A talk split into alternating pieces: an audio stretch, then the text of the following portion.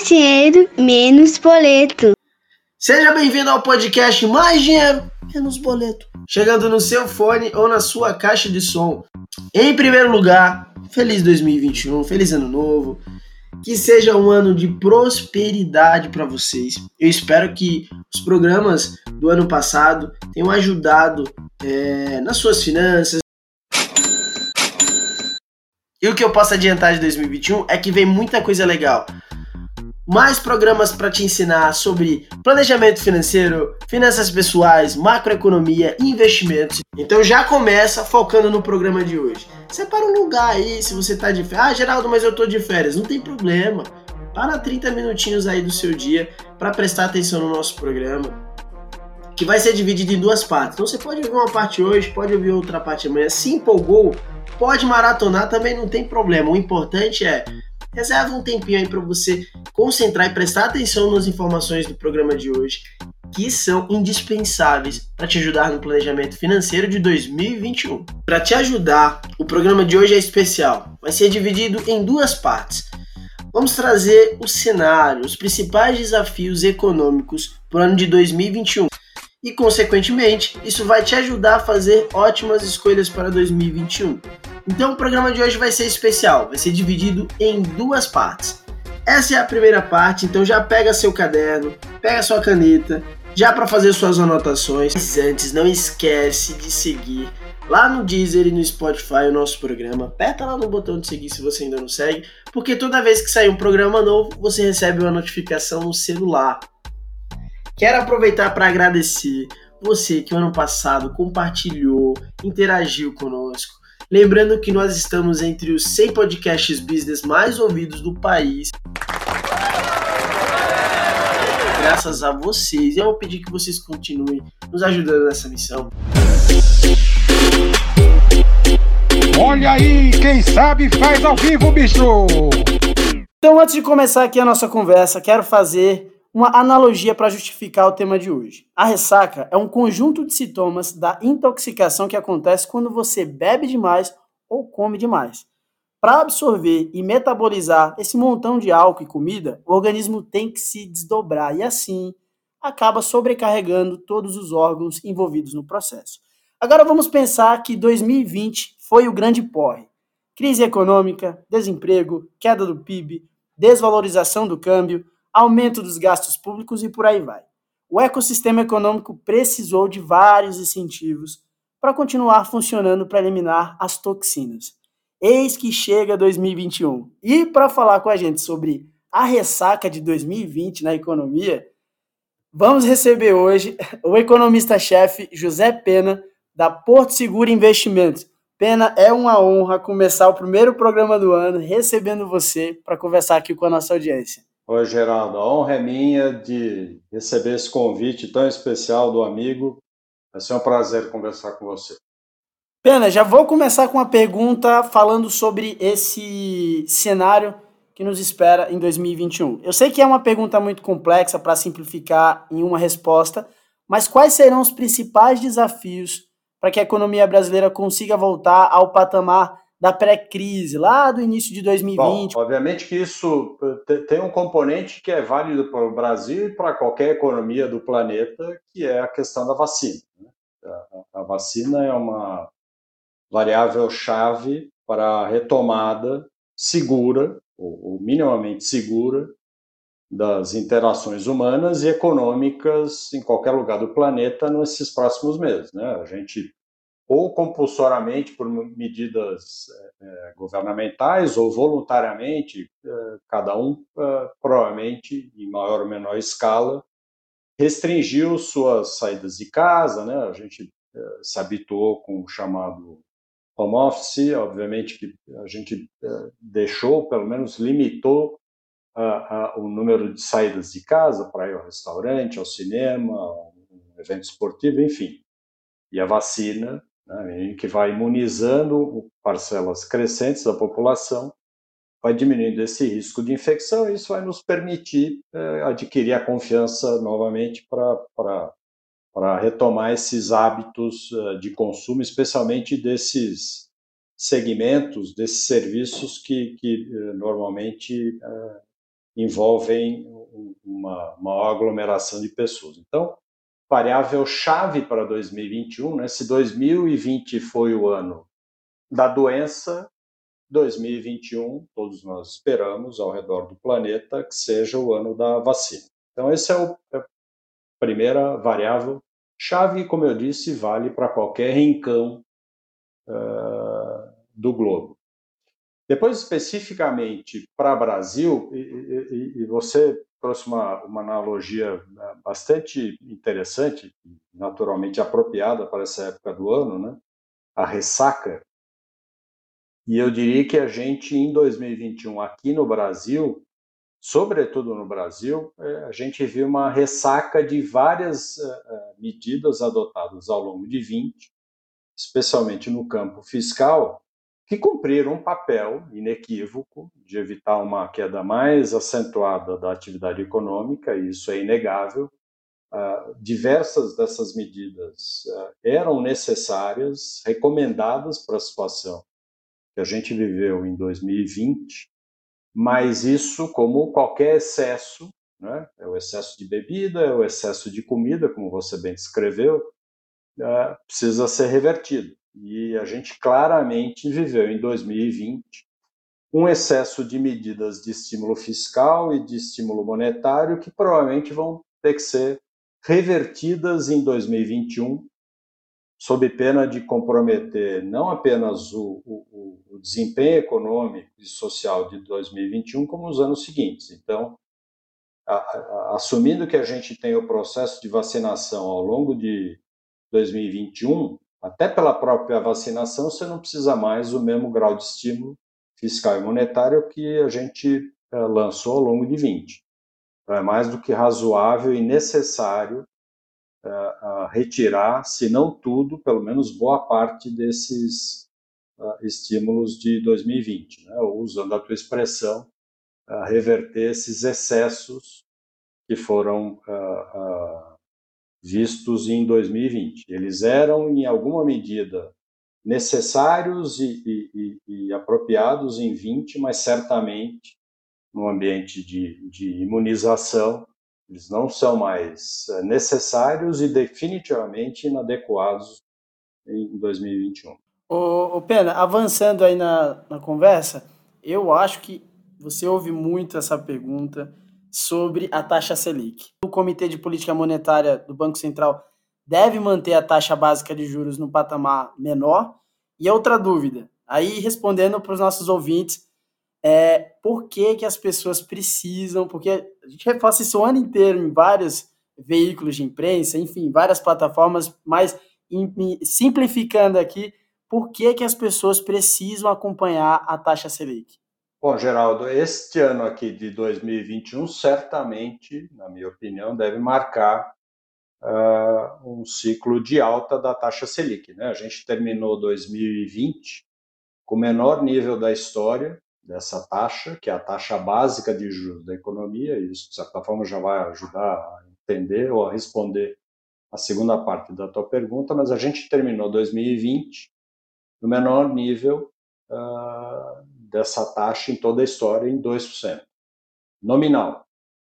Uh, e agora, em 2021, provavelmente a gente vê um, um, movimento de alta. Óbvio que eu não estou dizendo nem remotamente que a gente vai voltar para níveis que a gente se acostumou a ver no passado, de, de Selic de dois dígitos, por exemplo. Né? Vamos lembrar em 2016, 2015, 2016, no início de 2016, a gente ainda tinha eh, a taxa Selic superior a 10%. E aí, por N circunstâncias, ela chegou agora uh, em 2002, em grande medida, obviamente, pelo impacto econômico da pandemia, a 2%.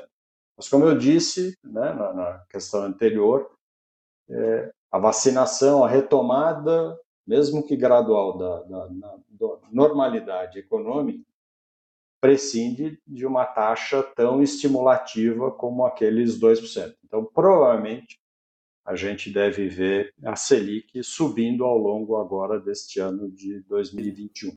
Bom, com relação à segunda parte da sua pergunta, por que é importante uh, que as pessoas acompanhem uh, o comportamento da, taxa Selic, por uma razão simples, porque ela é a taxa básica de juros da nossa economia, ou seja, os movimentos da Selic acabam se uh, espalhando ou repercutindo sobre as demais taxas de juros que a gente tem uh, na economia. Então, se eu for tomar um crédito pessoal, se eu for fazer um financiamento de um, um bem qualquer, de um veículo, de um eletrodoméstico, se eu for fazer uh, o financiamento de um imóvel, de alguma maneira, em maior ou menor escala, essas taxas de juros acabam uh, uh, refletindo os movimentos da taxa Selic. Assim como se eu sou um investidor, especialmente em instrumentos de renda fixa,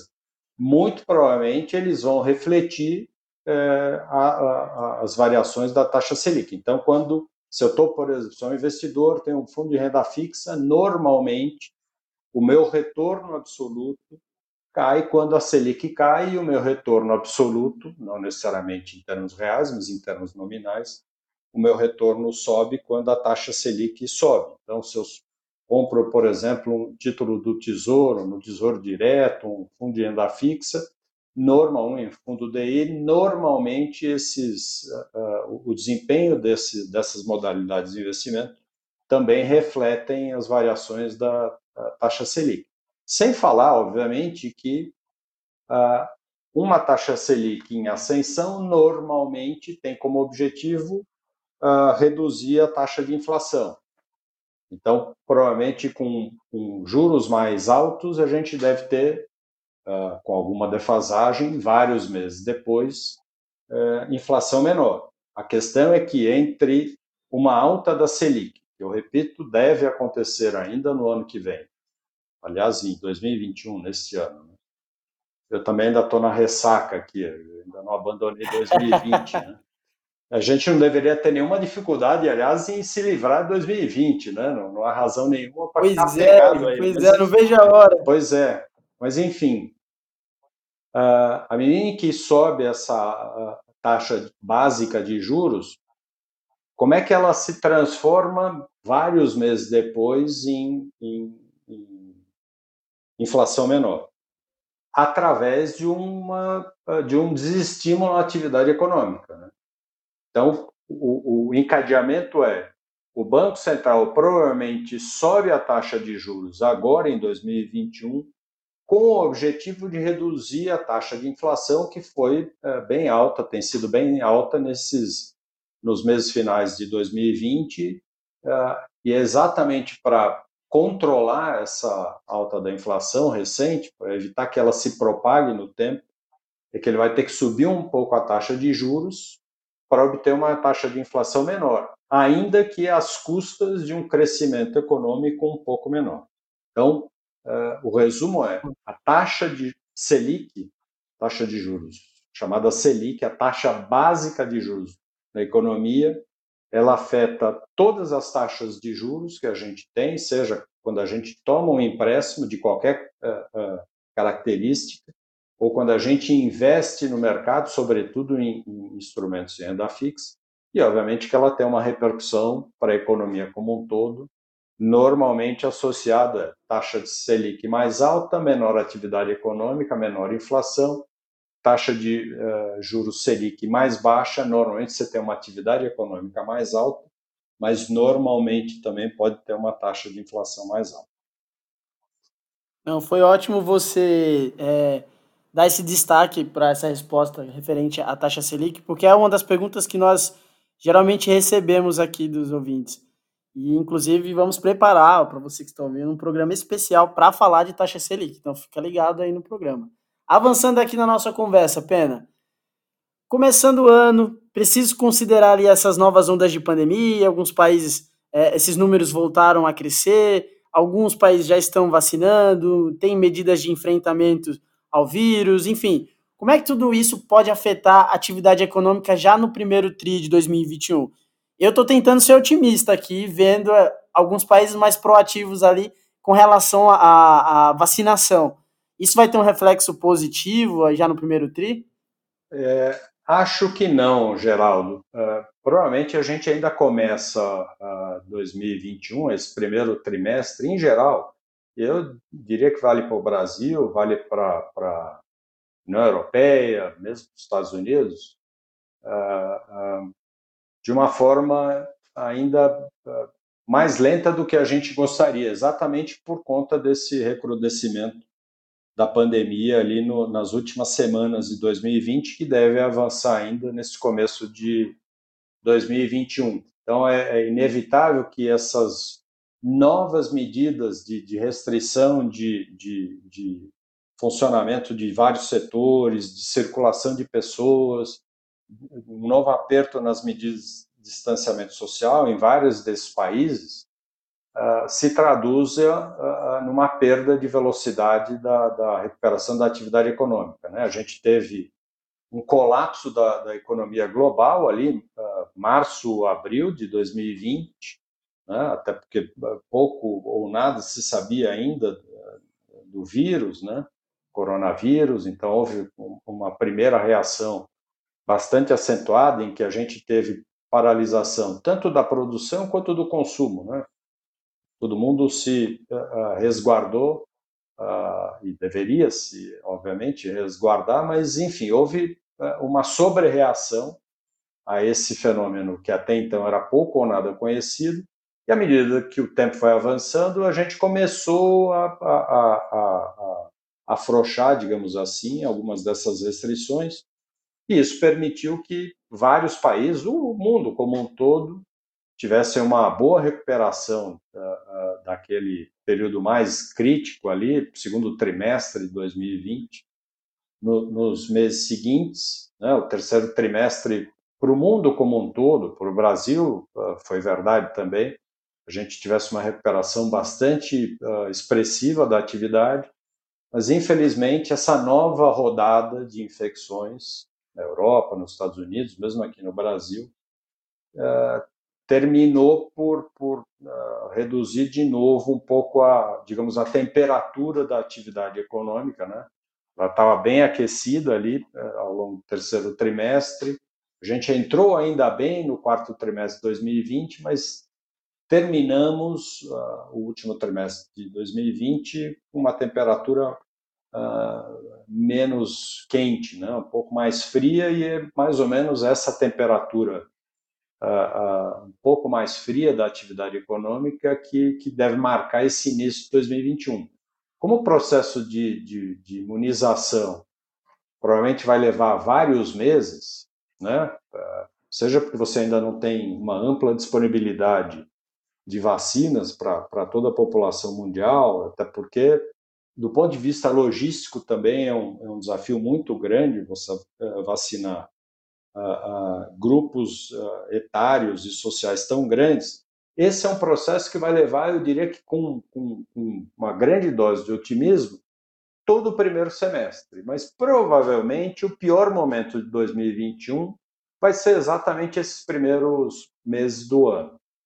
A partir do segundo trimestre de 2021, felizmente, e eu diria que é bastante razoável assumir esse cenário, a partir desse uh, processo de vacinação, acho que a partir do segundo trimestre de, de, de 2021, a gente tem de novo uma aceleração na, na retomada, e se tudo der certo, uh, sem, sem uh, um risco tão grande de ter outro retrocesso como a gente teve no finalzinho de 20, comecinho de 2021, ou seja, novas rodadas de infecção provavelmente uh, vão ficar cada vez menos prováveis e se houver vai afetar um grupo uh, cada vez menor e consequentemente você não vai precisar empreender medidas de restrição de atividade, de circulação tão severas quanto a gente teve que fazer lá no segundo trimestre de 20 e agora entre o final de 20 e esse começo de, de 21. É, é bom ouvir isso porque, pelo menos para quem é, não acompanha o mercado todos os dias, mas esse ao longo de 2020 foi bombardeado do, com noticiários sobre né, todo esse impacto que causou na economia, pelo menos dá a impressão de que vai ser um ambiente mais, mais possível de ser previsto ou controlado, né? Mas, ô Pena, vamos trazer agora o, o, os dados do PIB para nossa conversa. O IPGE divulgou em dezembro, início de dezembro, uma queda nos últimos dois trimestres e reforçou que o país precisa crescer 4,1% para recuperar as perdas. Em primeiro lugar, novamente ali para ajudar a nossa audiência, por qual motivo as pessoas precisam acompanhar o PIB? E além disso, quanto o Brasil pode crescer em 2021 e do que o país precisa para que isso se torne realidade? Bom, Geraldo, só me permita aqui uma. Não chega a ser uma correção, porque, de fato, quando a gente compara os dois últimos trimestres conhecidos do PIB, o segundo e o terceiro de 2020, de fato, eles caíram em relação aos mesmos trimestres de 19. Mas quando a gente compara um trimestre com o trimestre imediatamente anterior, o terceiro trimestre de 2020, que foi esse divulgado como você mencionou, no início de dezembro de, de 20, a gente já teve uma expansão uh, bastante significativa em relação ao segundo trimestre de 2020. Também um pouco da base de comparação muito deprimida, né? A gente teve um colapso da, da atividade no segundo trimestre, então crescer em cima de uma base tão fraca também não é exatamente assim algo para se comemorar tanto. É óbvio que é, é positivo, bem-vindo, mas uh, muito dessa alta que a gente viu no terceiro trimestre em relação ao segundo se deve exatamente ao fato que a base de comparação do segundo trimestre foi muito, muito baixa. Bom, quando a gente olha para uh, o ano como um todo, a gente só vai conhecer o número final de 2020 por volta do comecinho de maio, no máximo, na melhor das hipóteses, no final de abril. Então ainda vai levar um bom tempo a gente uh, conhecer o dado final de uh, 2020. E o, no, o número do, do, anual, né, de variação anual do PIB uh, de 2020 ou de qualquer outro ano, normalmente é o que? É a média dos valores uh, observados ao longo do ano como um todo contra a média do, do ano anterior. Então, como é que a gente uh, viu 2020? Vamos dividir o ano em quatro trimestres, né? que é a frequência com que o IBGE mede o PIB. Então, o primeiro trimestre foi ali mais ou menos estável, sempre, e aqui eu estou sempre assumindo em relação ao trimestre imediatamente anterior e aí já fazendo ajustes sazonais, porque, por exemplo, a produção agrícola normalmente é maior no começo do ano do que no restante do ano. Então, já fazendo esses devidos ajustes, o primeiro trimestre mostrou uma pequena queda em relação ao quarto de 19, do quarto trimestre de 19. Depois a gente teve aquele tombo imenso do segundo trimestre em função da paralisação uh, no início da pandemia e como eu disse agora há pouco, no terceiro trimestre, a gente viu uma recuperação importante em relação ao segundo, mas ainda assim a gente está abaixo, por exemplo, do nível que a gente viu uh, no finalzinho do ano passado, ou mesmo no começo de 2020. Começo do ano passado eu estou me referindo a 19, né? como eu disse agora há pouco, 2020 não quer me largar, né? mas enfim. É, por que, que eu estou dizendo tudo isso? Porque a média uh, do PIB agora em 2020, como eu disse, a gente ainda vai demorar para conhecer, provavelmente vai mostrar uma queda em relação à média uh, do produto uh, observado em 2019, uma queda entre 4% e 4,5%. É uma queda muito expressiva. Uh, é verdade que, em relação ao que se imaginava que pudesse ser essa queda ali, por volta de abril, maio, né, quando a gente ainda estava no auge desse temor maior com a pandemia, né, eu mesmo cheguei a estimar a queda pudesse, poderia chegar a 6,5%, 7%. E, e, e felizmente eu estava bastante errado, e essa queda vai ser só, entre aspas, né, de 4, 4,5%. Eu repito, é uma queda expressiva, mas ela sim vai, ainda assim vai acabar sendo bem menor do que se chegou a cogitar. Como essa base de 2020 é baixa, crescer em 2021 vai ser mais fácil, exatamente por essa base de comparação na média de 2020 também fraca. É mais ou menos o mesmo raciocínio que eu usei agora há pouco, quando eu falava do crescimento do terceiro trimestre em relação ao segundo. O crescimento do terceiro trimestre foi, sem dúvida, muito expressivo, mas, em grande medida, essa variação positiva do terceiro trimestre se deve a uma base de comparação bastante fraca em 2000, eh, eh, no segundo tri. Assim, vai valer a mesma base de comparação quando a gente pensar o ano de 2021 como um todo comparado com o ano de 2020 como um todo.